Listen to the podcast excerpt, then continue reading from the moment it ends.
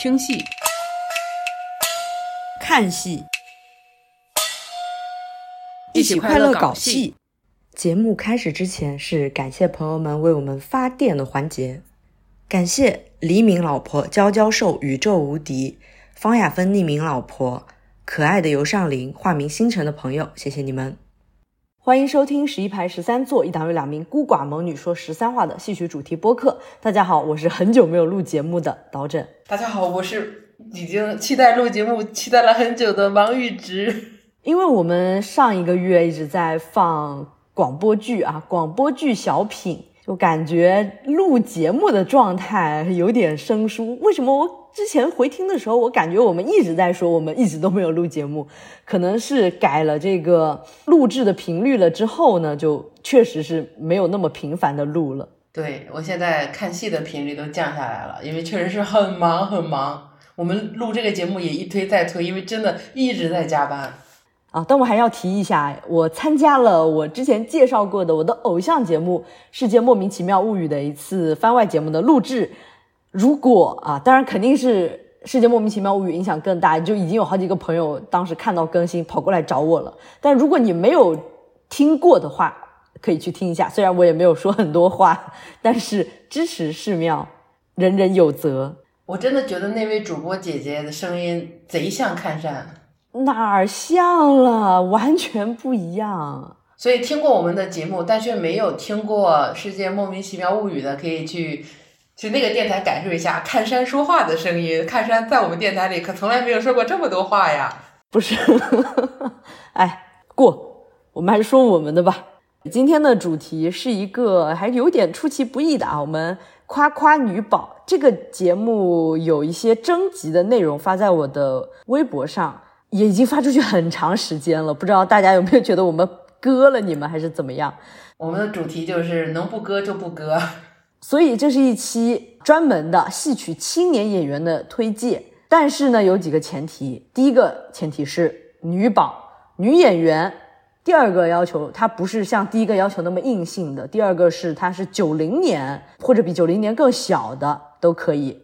我们做这一期的节目初衷就是因为我们看到很多女演员她们受到很多争议，但我们这一期节目只讲她的优点。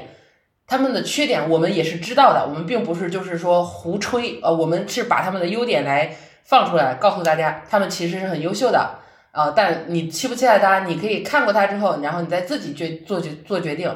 我们这儿就是告诉你，哎，有这么一个年轻的演员在，他还不错，你要不要去试一试啊？我们就是现在是这样的一个状态。对，虽然我自己之前也亲自在微博上对戏曲进行了一番非常啊强烈的唱衰。但是呢，如果以后老了之后呢，有年轻的，可能到时候就不年轻了，到时候变成中坚力量的演员可以看，也挺不错的。所以，我们是先把这个希望播撒下去。当然是他们播撒了，只是我们稍微说一说罢了。就是希望我们播撒出去之后，他们还在进步，那就最好不过了。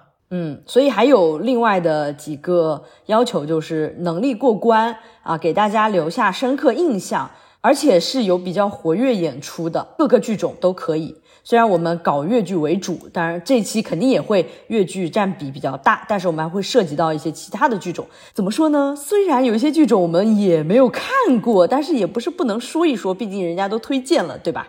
那我们开始吧。那我们就首先就来一个重磅的吧。哦，对了，说一下这期，如果你和我们一样啊，虽然我是九九年的，但是呢，还是会令我们感到震惊的，就是现在的零零后已经冲上来了。首先第一位，他就是一一名零零后唱粤剧的河南人，对，他是邵岳的，嗯，他之前是和李敏老师的那边一起巡演吧，啊，他叫梅丽瑞，是一名影派小生。我们为什么对他印象深刻？就是因为呢，这个影派这个派，它有非常多的观众，有非常多的人喜欢影派。但是现在的影派发展已经到了一个，就是让大家都觉得很尴尬的程度。突然出现了一位，他的声音既很隐，然后呢又没有那个啥，就偏离了影派的这个本质，而且呢又怎么说？你来说，他竟然是隐派。他年纪轻轻，但他有唱商，他是隐派。你这我们说了多少遍隐派呀？呃，隐派这个流派，它主要就是有一些那种温文尔雅的感觉，就是很温柔，就好像那种你你的老公啊，虽然我们不会有老公，但是就是那种 你的枕边人在你的耳边轻轻的对你诉说的那种感觉。梅丽瑞呢，就达到了这种感觉。我说一下，这个梅丽瑞同学的老师是萧雅，对。萧亚，我们之前有在提方雅芬的时候提到了她唱的那个送信嘛，她和方雅芬的那个送信，就是我们都觉得非常好。虽然可能萧亚老师的唱腔在我这里觉得稍微有那么一点点，就是气若游丝，也不能这么说人家啦，就是比较的没有那么。呃，掷地有声的感觉，不是说萧亚老师不好，萧亚老师还是非常的隐派，对他很隐。然后梅丽瑞吸收了萧亚老师的唱法，可以听出来非常的萧雅。但是梅丽瑞她本人的声线，对我们之前说肖亚老师的特点，肯定也是跟她本人的声线是有关联的。那梅丽瑞的声线呢，比肖亚老师的更实一些。那我们听起来觉得很舒服，就是有一种如听仙乐耳暂明的感觉，尤其是跟其他的一些那种。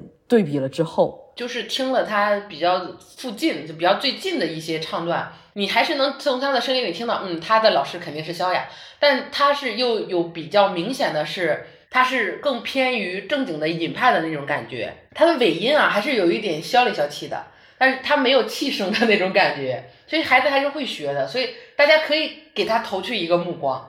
就要提到了为什么当时对美丽人印象这么深刻，也因为。当时，呃，李敏和张学芬老师他们有一个巡演嘛，去北方巡演，我就觉得你们越剧啊，是不是有点看人下菜碟？你去北方巡演就返场，你在南方巡演就不返场？怎么说？我们南方观众是不值得吗？也不是啊，在北方你不返场这件事情，就对我冲击力很大。就方雅芬唱完他走了，他没有出来再唱一段，越剧不返场的吗？就很震惊。其实越剧真的不怎么返场，以至于我在看到李敏老师他们去巡演返场的时候，觉得有一点奇怪。然后他们返场不仅是李敏主，就是这些主演啊给你们加唱，而且还还可以点唱啊，这不是应该的吗？哎，我知道了，知道了，知道了。然后还有呢，梅丽瑞她是作为一个随团的，她甚至没有呃上台演出。我看到她穿的是那个常服，就是正常自己的服装。然后她被拉上来就说：“小梅。”啊，我们的很好的年轻演员给大家唱一段，然后他呢当场在 大家糊里糊涂的这个乱七八糟打乱他节奏的掌声中，呃，这个给他胡乱打节奏的这个场场景里啊，清唱了一些这个影派的唱段。我觉得这种场景下呢，就是如果你是真的好，那你就是会突然一下打动大家，大家会哎怎么回事？这听到了这么好的一个东西，那如果你唱的不行的话，你肯定不敢这样做的。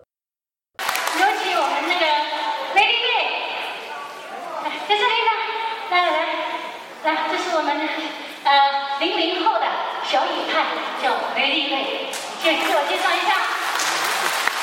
观众朋友们，大家晚上好，我是来自绍兴市越剧团的青年演员派小生，我叫梅丽瑞。好，呃，我们给啊武汉的观众唱一段，好吧？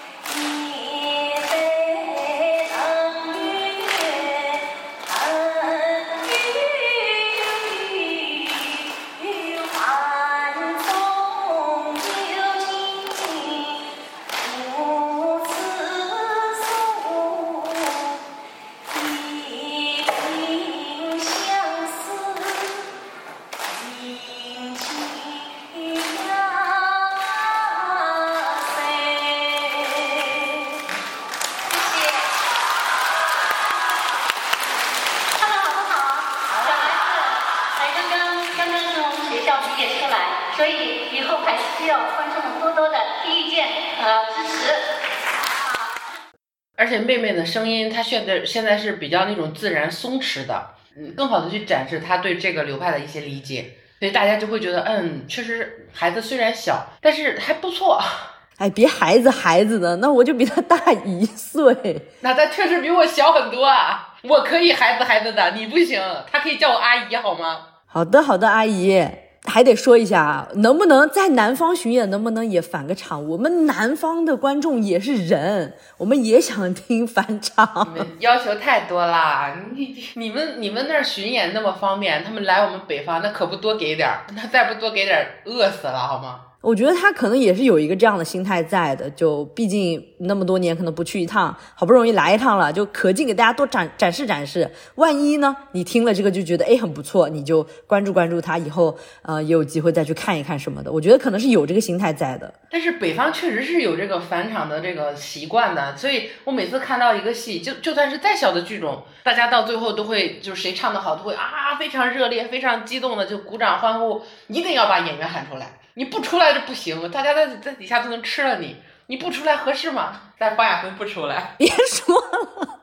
没，南方的京剧也是会反的啦，只是越剧这边稍微特殊一点点啦。算了，不说了，我们来下一个院团吧。就是最近可能前一段时间受到了很大的争议，但是最近不知道为什么他们好像快要弯道超车了的一个院团，它就是南京市越剧团。他们这个这个小姑娘叫杨永琪，是什么派的呢？怎么说呢？她原来是尹派的，但她现在拜到了朱小昭这里，转竹派了。竹派其实是一个蛮小众的流派，就是怎么说呢？妹妹的尹派有一点点那个味儿啊，就但是她现在转竹 转竹了啊，没事儿。但是有一点啊，刚巧我是听不出来主派特点的，我只能说我听下来感觉妹妹的声音是干干净净、亮亮堂堂的声音，味道也是有的，就是努努力说不定也能行。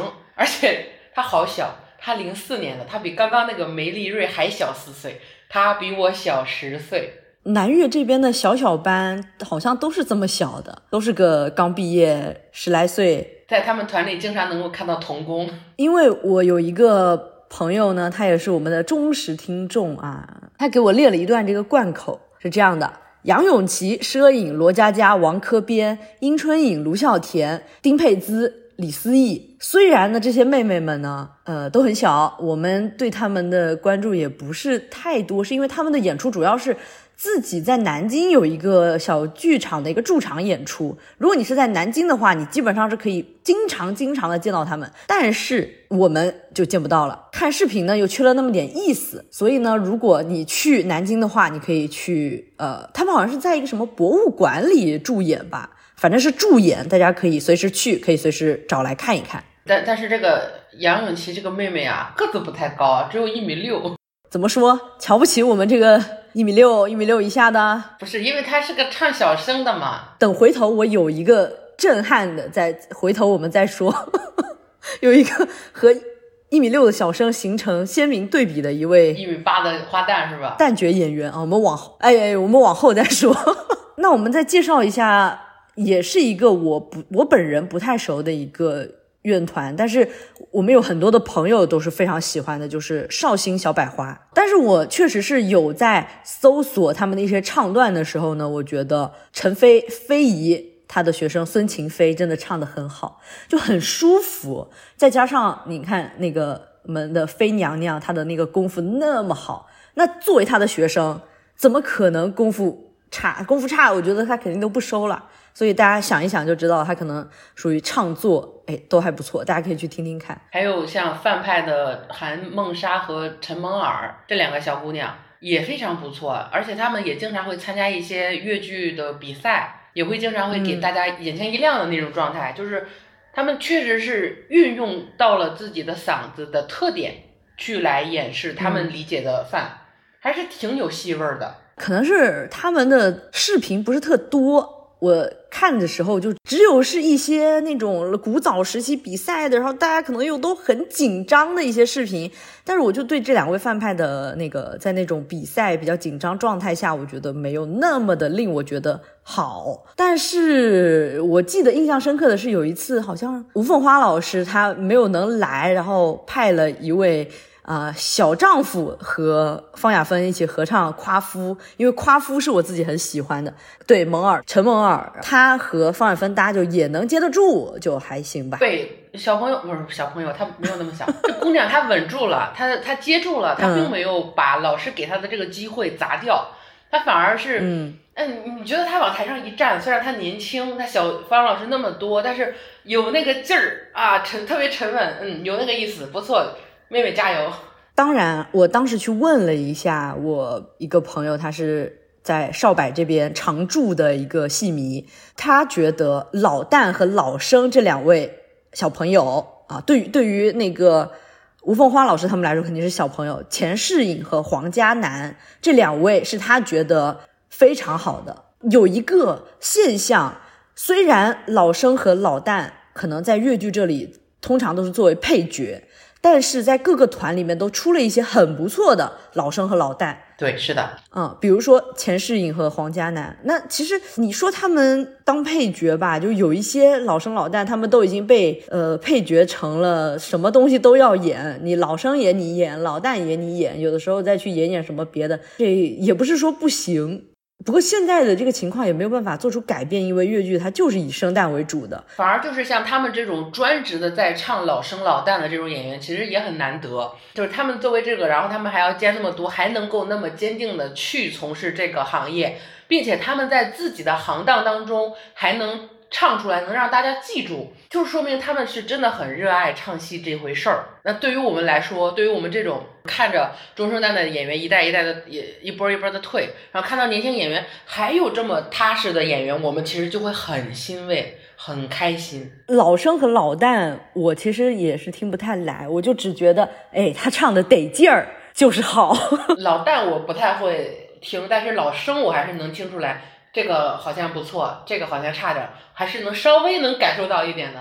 老旦，我觉得好像比老生还少，感受是肯定可以感受得到的，只是说我们没有那种能力去仔细的分辨他唱的呃技术水平吧，因为我们确实是不专业。但是呢，像少柏有这样的优秀的老生老旦演员，那当他们有这种比较大的演出的话，你看到这两个人心里也会踏实一点，嗯，不会拉。对对对，踏实。那要不然就顺着这个。直接说到另外一位，呃，也是令我们印象深刻的老生，就是陈海峰，他是浙江小百花的。我真的是跟我的朋友反复的推荐过他，他们他们跟团去到外外地去演出的时候，朋友就会来问我说，哎，他们演《梁祝》和舞女，呃，要看哪个？我说一定要看舞女，他们有一个非常棒的老生演员叫陈海峰，演爹的这个人，一定要注意他，他唱的很好，他演的也很好。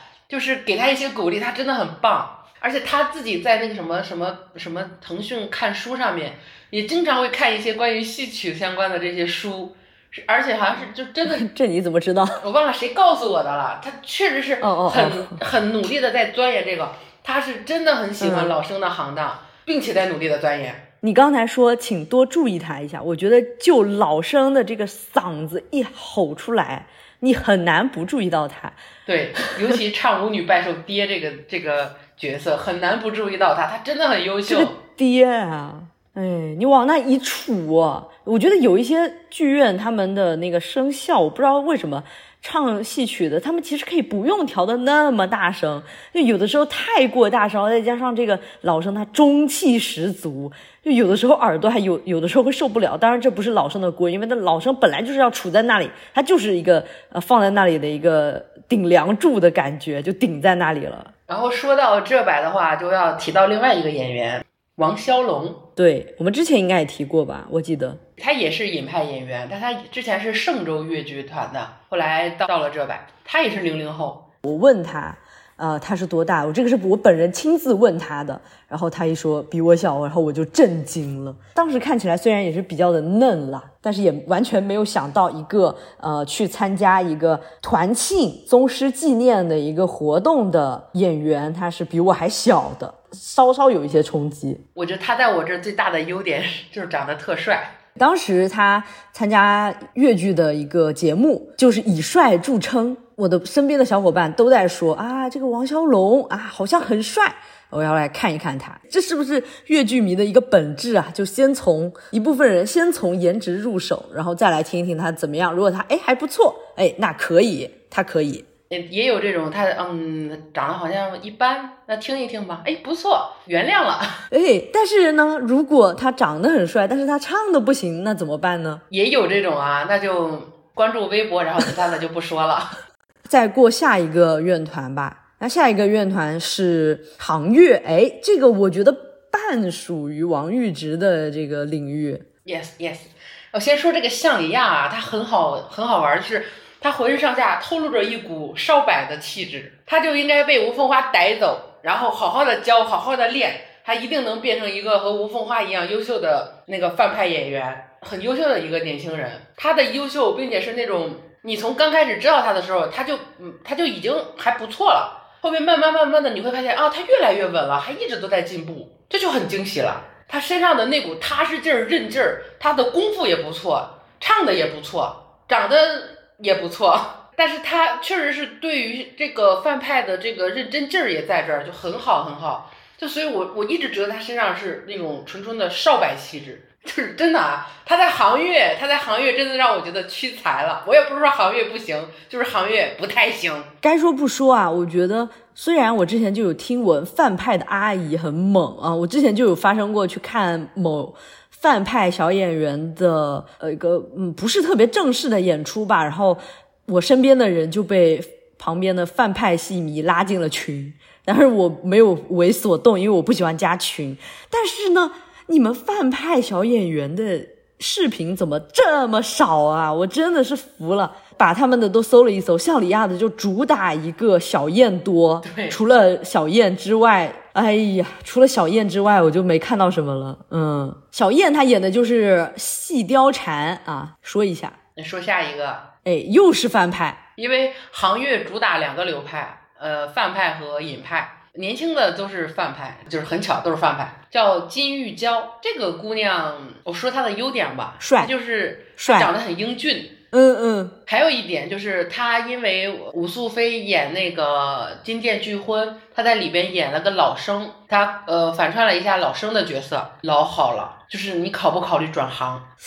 嗯，他真的很帅，我觉得他是属于。很符合影那个影派长相的帅，他是要个儿有个儿，要模样有模样，就非常帅。他唱的，他在那个里边给吴素菲搭老生，他一出来我真的惊了，这是金玉娇，这么帅。他因为他的脸比较长啊，他那个那个帽子一戴，头一勒，帽子一戴，胡子一粘，那个小脸哇，老帅了，真的。真的，你转行吧，妹妹，老生可能才是你的舒适区啊！你刚才说行业主打那个范派和尹派嘛，但其实呃花旦这边的金派其实也算是行业的主打。给你订正一下，你这边给人关于赏写的是金派，人家是七派，人家啊，对不起对不起对不起，花钱收的学生，你就给人家把流派改了，金靖老师听了打车过来打你，对不起啊，对不起对不起，我就是我就是脑子里全都是金。好，好，好，我的锅，我的锅，重新订正一下，王玉芝，你来订正一下，快，快，快，快，对不起。唐月的花旦演员关于爽，他是七派，他是拜在金靖老师门下的七派演员。我对关于爽最大的印象就是他和裘青宇一起演的那个戏《金钗记》，啊，但是他在里面唱的是金派，不好意思啊，不好意思，他在里面唱的确实是金派。我之前就说过，他俩这个戏我看了很多遍，倒不是因为他俩演的好，就是那迷人的 CP 感，那该死又迷人的 CP 感。他俩的年龄差很多。但是因为裘青宇的长相和他的气质，他很嫩，他就是你看着他你就觉得他很年轻。他俩演两口子，哎呦，磕死我了，真的磕死我了。哎，怎么说呢？就你提到了这个 CP 感的这个元素嘛，我们前面讲的长相、他的唱腔和他的 CP 感，就是三个很强烈的元素，但是他们好像也可以互不挨着，谁都跟谁都不挨着，但是就是那个 CP 感炸裂。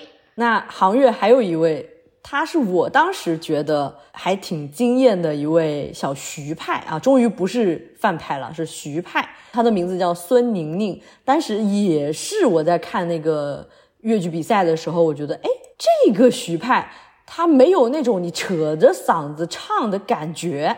它是一个很舒服的一个发声，然后一些呃虽然高亢，但是很舒服的一些唱法。但是呢，好像后来他也就没有什么太多戏演。他老给吴素菲的那个《盘妻索妻》里面搭他那两个书童，但是他长得可能也是属于比较像那种小书童的脸。对，长得可可爱爱的，特别显小。他老师是越剧皇帝郑国凤。呃，就是这位老师，他戏称啊，在抖音上给自己起了一个戏称的 ID 啊，不用当真。好，那接下来就还是一个比较大的团啊，甚至是一个很大的团啊，这个团人也比较多，小班人也比较多。那首先先来说两位是前段时间我们印象深刻的复排了青春版舞台姐妹的两位九零后的主演，王派的陆之燕和徐派的雨果。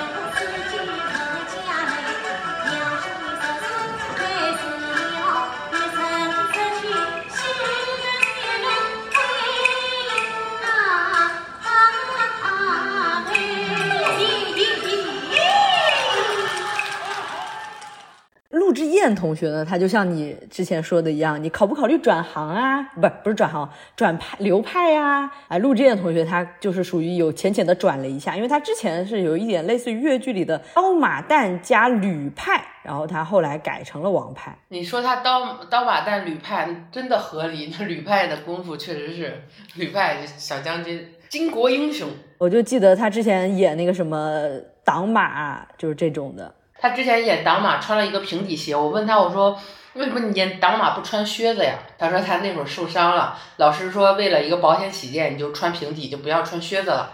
为了保险，为了因为他的受伤还没恢复好。但是陆志燕这位同学，他的长相是属于在我这里评分特别高，天选孟丽君的长相。嗯，因为他有一有的时候会有一些那种比较。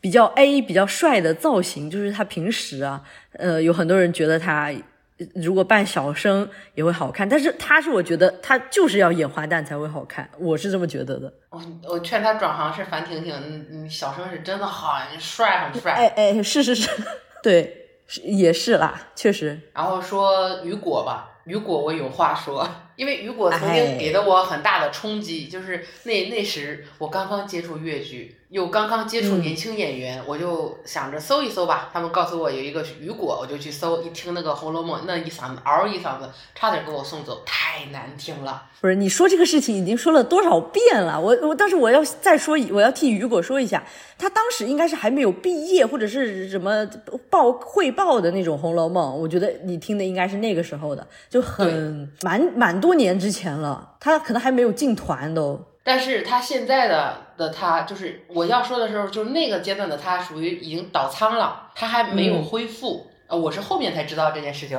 但是我说实话，我们观众我没有必要去了解这么多。他那时候确实是让我觉得他不好，那就是他的问题，我们不用去自责啊。他倒仓了，我不不谅解他，跟我们没关系，他的问题。也是因为这个问题，让他一直对自己的声音是不自信的。嗯，但是你听他小时候的那个，你知道他嗓音是很好的，就是当时就是没恢复好，所以他现在他现在也是在慢慢的恢复，因为也是在重新找回自信。就是他现在在许派的唱腔上，虽然还不是那么尽善尽美，但是你他一开口能让大家听出来，他确实是在唱戏啊，这是一个很重要的点。因为现在很多包括年龄大的演员都没戏味儿了，他确实是还是。那个味儿还是在的，他不是美声，不是歌，他是戏耶。所以这个孩子他对他的艺术审美是没问题的。他现在要做的就是一步一步的找回自信，然后找到自己的舒适区，去踏踏实实的走就好了。他而且他是一个比较有感受力的演员，也是真正的能感受到他真的很爱越剧。因为你看我听他时候那个样，到现在这个样，他的进步很大。这么几年下来，他的进步很大。我要提到一下，因为我们有一个朋友和他就是比较熟，他之前发了一个视频，就是说雨果同学在聊一个某一个他们其实没有排的一个戏，就是他老师的戏，就聊着聊着就哭了，然后哭的那个梨花带雨的，哎呦，我就说这个。嗯，演员聊这个自己剧种的戏，能够聊到这么感动、这么真诚，真的，他对这个角色这么有感情，这真的是很难得。而且他的艺术风格也是比较情绪外化的那种，但是是相对来说是比较自然的。呃，确实是他的演出也不多啊，但是每次演出他也能发现自己的问题，并且在下一次的再演的时候，他也能做出改变。呃，这这里推荐大家听微微的抓马这个电台节目，我推荐过。那时候是木偶戏，好像是吧？他在里面就有一期还是两期，就都非常坦白的说出了自己各种问题，对，也哭了，很容易哭。嗯，哦，还有一点啊，就是徐派的演员啊，我觉得他们说话如果不是一点五倍速，他们都不可能成为徐派演员。我觉得是另外一位呢，徐派演员他也是一样的，大家之前可能也有见识过。让我说完。哦。哦，你说完，就是你听了他那期节目，你真正的能感受到他对这份事业的一个热忱。当然，唱片上还是要再加把劲儿的。反正现在我是看到他，就是他，他长得又高又帅啊，真的，啊他长得很好看啊，是是是是是。所以我期待他就有更好的表现，而且他的西厢记演的确实是还是不错的，他他对这个角色的把握还是不错的。所以，而且这个孩子他愿意是愿意听意见的，在艺术方面，你觉得咋一口一个孩子呢？你咋那么那么那个妈呢？不行，改过来。这名演员，这个演员他还是很愿意听大家的意见的。如果你看了他的戏，你在看的视频也好，你真正的在现场能看到他的表演也好，你在艺术上对他有问题，你觉得他有什么问题，你可以提出来，他看到了会很会很开心。可能是他自己没发现的问题，你给他提出来了，他就会去改正。所以大家可以去直对他的问题直抒胸臆。雨果同学是比较的可爱，比较的率真，对，也很喜欢。对，虽然我不太喜欢他，但不是什么原因。但就演员之间是演员和戏迷之间，其实也是有一个演员的眼睛啊，演员的存在的。是的，是的。他没有那么合我的演员，但我认同他在艺术上的一些努力。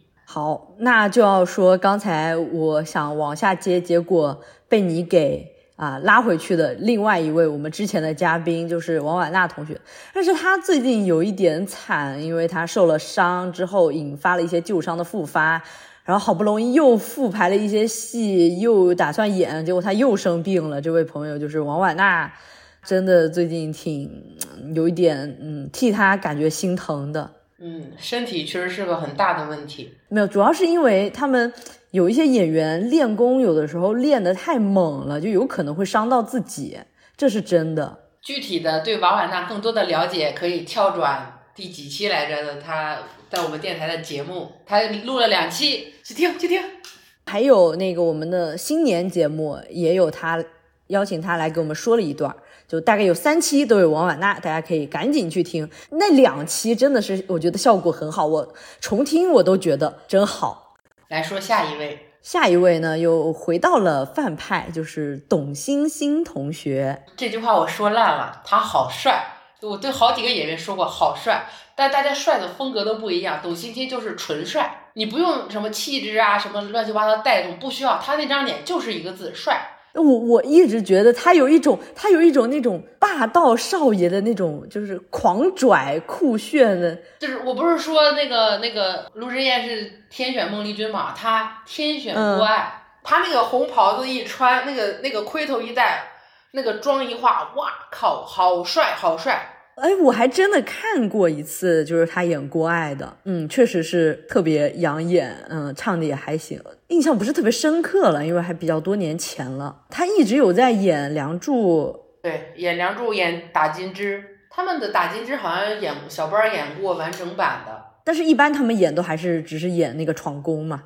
完整版还是演的还是少，还是少，年轻演员还是演演出机会少。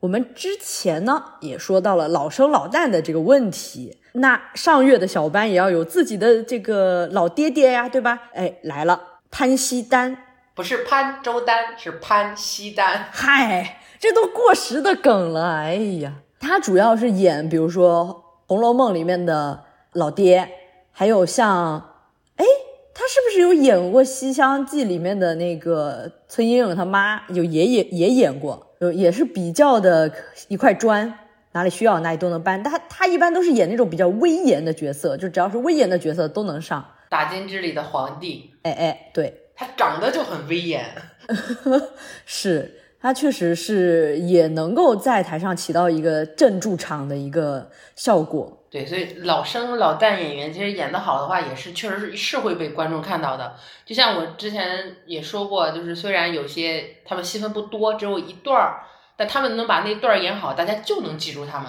对，而且呃，老生老旦的他们的唱腔唱法是和那呃生旦很不一样，这个也有自己的美感，而且他们也是有自己的流派的，就是也可以深入的去了解一下。然后那另外一位呢，就和那个威严的老生老旦不一样，他属于一种小老旦，就像演那个手心手背都是肉这种的。嗯，向美嘉，他一般演点何文秀里面的那位收留了呃那个那那女生叫什么来着？收留了女主的那位老妈妈。对对对，稍微带一点点小滑稽感觉的老旦。他和潘西丹可能就会形成一个对比，就是他身形也没有像潘西丹那么的呃壮实伟岸啊，他就比较的瘦瘦老两口子。因为我们前面介绍的全都是比较大的剧团，那比较大的剧团人肯定是很多的，我们不可能都一一介绍到，我们会提到一些那条微博里面大家有。点名道姓推荐的和我们自己稍微有补充一些，所以肯定是不可能涉及到所有的演员的。好，这只是一个小小的声明，我们再继续往后把越剧说完。对，像盛月的游梦山是范派，宁柏的吕新荣是徐派，芳华的于爱丽终于有一个花旦了，是吕派。嗯，还有一位是有一位朋友，他特地来微博私信我说民营团的可以吗？我说当然可以啦。然后他就给我推荐了一个呃民营的温岭三团的杨爱妮，她和我同年，她她唱的是影派啊，真的帅啊！他还特地给我发了照片。杨爱妮是九九年的呀？对，我以为他九五九六那个样子，因为他那种帅是大男生的帅，不是小男生的帅。对对对。我会觉得他的年龄可能会稍大一些，没想到是九九年的，也是啊，九九年也二十四岁了。刚才你说有一个吕派嘛，就是于爱丽同学，因为芳华呢在我们台的这个风评不是特别好，但是看山同学强烈推荐了爱丽同学，然后我也去聆听了一下，确实是还不错啦。我们甚至一度说这个团我们就不介绍了，但是看山说不，他真的好，所以就还是要说一下，芳华也是有好演员的。但是芳华作为一个影派的一个基地，但是他们派出去演出的肯定都是呃影派为主嘛，嗯，那吕派在这边可能也就是搭搭戏，那没办法，人家就是好，那好就是要给大家说，就是让大家知道有一个好的演员在这儿。好，那我们抓紧时间再过其他剧种啊，不然我们这个时间在粤剧这里耗的太多了。再来说一说川剧，川剧也是我们之前有提到过的一个我们大家都很感兴趣的剧种。是零三年的白梦迪是旦角演员，还有一个零呃九八年的尹莲莲也是旦角，好像他们俩都是刀马旦还是什么。我去问了那个跟我们一起录节目的那位同学，他说推荐这两个人是因为他们是刀马旦，但是他们因为很多刀马旦的唱其实是偏弱的，但他们的唱是不错的，所以他就会觉得这样好的演员没有什么机会让大被大家知道，还是挺遗憾的。哎，说到这个刀马旦哦，其实其他剧种有一个现象，因为其他剧种没有女小生，基本没有，所以我们到后面介绍的基本全部都是旦角。那旦角就有分为，比如说他是青衣，还是小旦，还是花旦，还是武旦，还是闺门旦，还是就是这呃稍微有一点点细分吧，就是你可以把它分为是比较成熟挂的、比较小巧可爱挂的和一些能打的。那在这边呢，能打的真的占比好高，果然大家都喜欢看打戏。我觉得还是得说一下昆曲，昆曲这边就是属于是一个武旦刀马旦的一个盛宴了，完全是。首先的是钱于亭，他是我们之前给鹅老师画的其中一张，就是带林子的那个的原型图片啊，它也是属于刀马旦五旦。而而且我好像还听过他和自得琴社合作的一首。歌，他们虽然好像有点像戏腔，但其实他还是正经唱的。我当时就把它加歌单里了啊，叫钱于婷。另外还有一位，我觉得要呃强烈的表示 amazing 震惊，这位两千年的武旦倪润智，他现在正在做什么呢？他现在正在冲击白玉兰。妈呀，可可见其确实是比较优秀的。那主要倪润智他在我的首页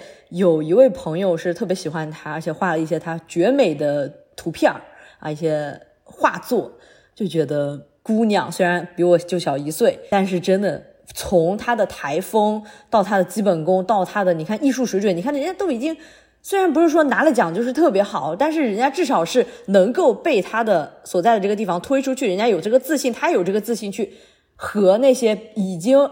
有点像功成名就、已经很有地位的一些人去竞争这个奖，就说明他肯定还是有所长处的。大家可以去看一看，我们也去看一看。他好像在现在在天蟾有一些演出啊，大家可以重点关注一下。然后另外呢，还有一位他是湘昆，就是湘就是湖南的呃昆曲武旦，叫李元。还有一位是小花旦，叫施阳。到时候我们都会把这些名字呢列在 show notes 里，大家可以按图索骥。我们刚刚聊到了这个湘昆湖南，那就要聊到湘剧，因为我们相聚在了这里。天呐，我们相聚在这里，不知道说了多少期相聚相关的内容，就还是要说，呃，我没有那个尤尤老师念贯口那么顺啊。尤老师是可以背出一百单八位相聚演员的名名号的。像相聚的话，大家也可以去看后面。那个尤老师单独的跟我们录了一期盛赞他们相聚的演员们的一期节目，但是这里也要还要再提一提，像这个相聚的蒋青青、刘诗雨、李赛珠、傅琴思这四位姑娘，就只是也只是把他们稍稍单列了一下啊，还是有很多的，大家可以去听相聚那期。对你像那个相聚的刘诗雨，就是正旦闺门旦，她是师从庞焕丽老师的，我觉得。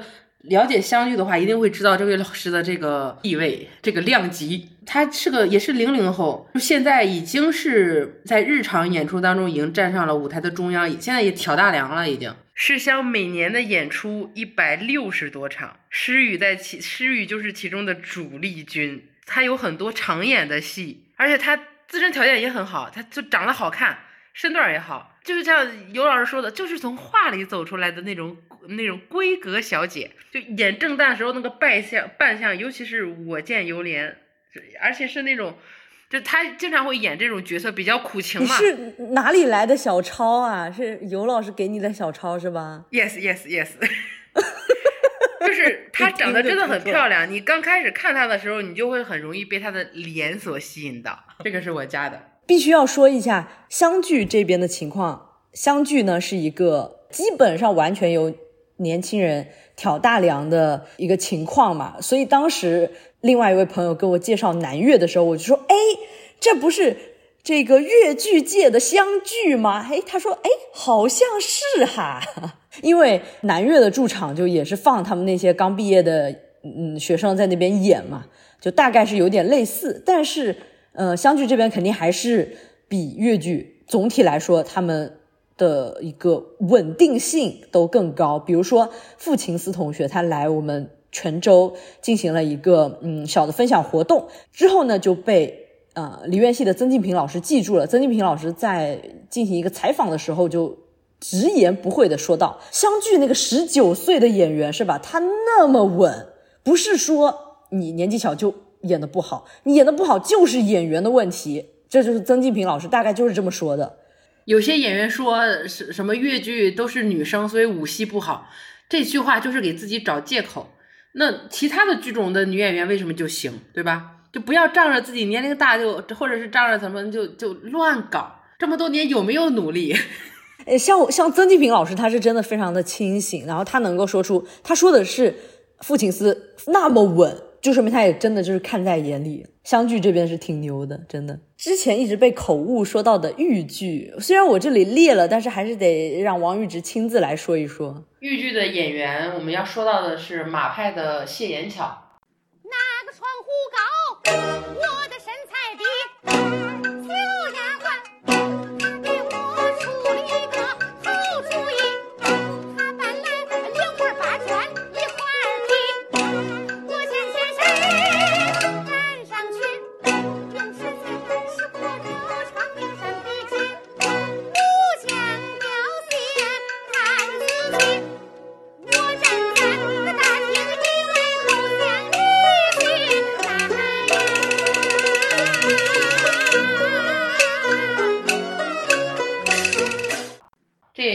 姑娘就比我小一岁，她有一个点很好笑，她年纪轻轻都有了马老师一样的体型，开玩笑，开玩笑，就她的演出表演，呃，是很像马老师的，就是她的扮相也很像，她是马老师最小的一个学生了，但是呃，说她这个像其实是好也是不好，不好是因为太像了，没有太多的自己的呃演演演唱的一个特色。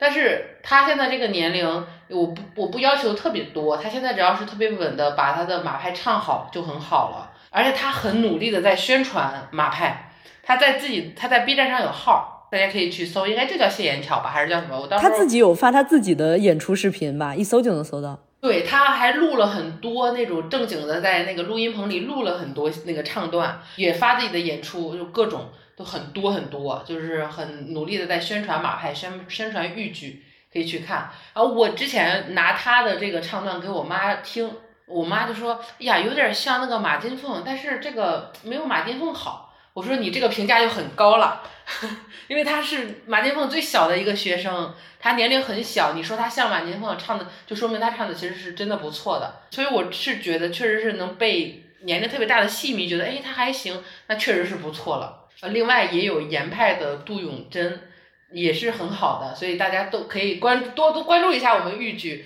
我们非常优秀的豫剧演员也是有很多的，呃，请大家多多关注，谢谢。再说一个我之前没有看到非常难过的一个剧种，它是一个。真的很刺激的剧种就是新昌吊枪。这边要说到的两位呢，一位是张廷芳，一位是王佳宇。好像这两位现在正在搭《白蛇传》吧？一个白蛇，一个青蛇，很很好。青衣和刀马旦嘛，特搭。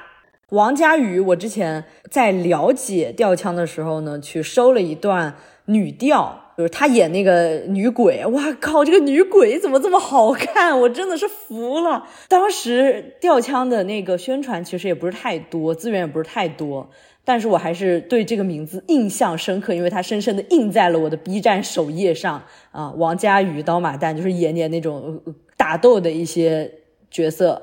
然后呢，也可以演那种在台上熬来熬去的一些鬼，都演得很好。女鬼一定要好看，要不然怎么骗人啊？回到我们前面说的，和一米六的小生进行一个强烈对比，不是说一米六小生不行啊，我们只是说这位楚剧的闺门旦，他的身高有多少？就是应该是没有穿鞋，高达一个。一七六点五，你没有听错啊，将近一米八的一个身高，这谁能搭得上他呀？闺门旦呢？闺门旦，那那他就完全只他最第一个要考核的就是收腿，我就觉得他作为一个闺门旦，他在家里待字闺中，然后他的老爹爹就愁啊他啊。的老爹爹走到他面前，仰起头愁呀，然后如果有什么来上门这个求亲的，就是先先在底下那个柱子上量个身高，不行的话走离开。没有一米八五以上就不要过来这招亲了。对，虽然我们节目一直有在说地方剧种很好，像楚剧、吊腔、豫剧，还有包括我们待会儿要说一下秦腔和这些别的，我们对他们都是采取了一种，既然你推荐了，那我就去看一看，说不定呢就能看到我觉得很不错的。我希望大家也可以 像我们一样，都很好，都看好的就看，都看都听嗯，都好，都好。聊回来要说我们曲剧，对，呃，曲剧演员靳红娟，她是花旦，是呃曲剧的王派花旦，他们会演一些比较可可爱爱的这种角色。然后这个姐姐也是那种长相也那种小小的，个子小小的，整个小小的，但是唱起戏来能量大大的，就是 很好，很很优秀，大家可以也可以看一下。不是你叫前面的人怎么一口一个这个这个孩子啊娃啊，怎么到这儿就变成你主动说人家是姐姐了呢？就比我大呀，他比我大一岁还是两岁？你这人真的是太狭隘了，这个 数字不要看得这么重。这这叫不了妹妹啊，她就是比我年龄大呀，她比我小一天我也会叫妹妹，比我大一天我也会叫姐姐，就这样。好的好的，那就得说一说秦腔了啊，秦腔这边也有零零后哦，零零后我们这边真的是这个地方剧种的主力军。然后秦腔这边是秦腔这边是我们绿老师推荐的何雨欣和李小晨，像绿老师，他怎么说呢？他也是一个比较的中正的一个人啊。他据说他这推荐这两位还是稍稍端了一下水的，可以的，大家可以去看一看。因为毕竟绿老师推荐，那肯定我我们觉得放心。因为绿老师是一个挺挺严格的人，大家可以关注绿老师的微博，谁不好，绿老师是直就直接给你点出来，他这这儿就是不好。但是绿老师会给大家起花名啊，我真的觉得太好笑了。骂你的时候要给你取个花名，可可爱爱的。虽然要骂，但是又很怂。还有一个是汉剧的宋子欣啊，她也是武旦，我记得好像是哦，我想起来了，当时是在一个投稿的 bot 里，人家推荐的这一位长得特别可爱的那种，就是小奶团子的那种武旦。哎呀，然后我当时一看到这个，我就马上去问我们的那个呃嘉宾，我就说，哎呀，这位怎么样？然后他说，好像也没有怎么太多看吧，但是过关的，毕竟也年龄小嘛，长得可爱，嗯、能力过关，就买它买定就不亏。其实我们嗯、呃收集到的一些演员大概就是这些了，但是我还得必须要提到一位啊超龄的，我个人特别提出的一位。啊！我当时看到一个视频，嗯、是直播录屏的一个截图，我就说，哎哇，这什么青年演员啊，竟然长得这么好看！我说，越剧青年演员里有长得这么好看的这一号人吗？结果仔细一看，定睛一看，我拿起耳机一听，介绍的是这位是海外归来的何英老师，哇！他在那个可能浅浅加了一下美颜的那种镜头里吧，放在现在就是一个炸裂的存存在，但是他也他确实也老了啊，他真的放在这里完全从颜值上或者是从什么别的上就必须要特别提出一下，表白何英老师就是仙子，就是仙子，其实，呃，录到了现在，我们还是要说一件事情，就是这些年轻演员他们确实很稚嫩、很小，不足的地方有很多。但为什么为什么我们要录这一期节目呢？就是因为我们看到大家只对他们很多人对他们的批评，就是那种很难听，也不是说大家批评是不对的啊，也是该批评的。但是有些人那种感觉就是让我们觉得不舒服，所以我就我就说那个导老师，我们要不要搞一期节目，无他夸他，就是夸，就是要说他好。嗯，还有一个原因就是有一些剧种他们特别爱男宝贝嘛，那我们就要夸女宝。就写在明面上，我们就是夸女宝，就是夸，就是女。让我很不舒服，就是同样的一件事情，这个女生这样做的是不对的，但是这个男生同样的话，他就会啊什么未来可期怎么怎么样，怎么就未来可期了？都唱成这个样子了，还未来可期呢？他进步了吗？这么多年，你感受到了吗？你还在这个期呢？尤其是越剧这种女生一个聚集特别密集的一个一个剧种。啊，总有人说什么呃某某某男宝贝特别好，但一听你发现啊，他他同一个流派的，或者是他们同班的那个人来听，你会觉得啊，他唱的很差呀，那依然会有人会有人夸，那他们班的同样的那个女生，大家就会批评她，就是让我觉得不舒服，所以我们就是要录一期节目，就是纯夸。还有一个点啊，女生她们都会受到一个一件事情，就是造谣，造谣这件事情很严重。从中生代到年轻一点，到青年演员，到现在的这些，我我愿意称他们有一些少年演员，无嗯无休止的对他们造一些莫须有的谣，黄谣也有，嗯让人觉得很恶心。就是你看戏就看戏，你爱看看爱看看，不爱看看滚，你不要在这里给我搞这么多东西。那有些事情你没有实锤的东西，你不要拿出来乱说。你搞这些，因为在这个社会，在这个国度，你造这些谣，对于有对一些人的伤害，它真的是很大的。所以就是大家传这个瓜也好，那个瓜也好，我们没有什么确凿的证据来佐证的话，我们就不要去乱说这些事情，没有意义。你除了给给他的以后的呃从事这个行业造成了一些，就是他可能自己都不知道自己被造了这个谣，但是可能一些戏迷啊也好，一些粉丝群体也好，就开始了，说啊这个人怎么怎么样，他勾搭了谁谁谁，他怎么怎么样的谁谁谁，嗨，我不舒服，哎我坦言坦言讲我不舒服。还有包括对比下来，大家可以看到越剧这边的生态相对是比较丰富的，有老生老旦，有还有丑角，其实也有，但是比较少。但是在其他的剧种里，可能大部分就都是呃旦角。希望越剧能够继续保持这种生态吧，别的也没什么可说的了。我们看到差的戏会觉得啊戏曲完蛋了，但是看到好的演员又会觉得嗯戏曲是有希望的。我希望这种希望会越来越多，让我们觉得完蛋了这种事情在变少。那我们最后播放一首在希望的田野上吧。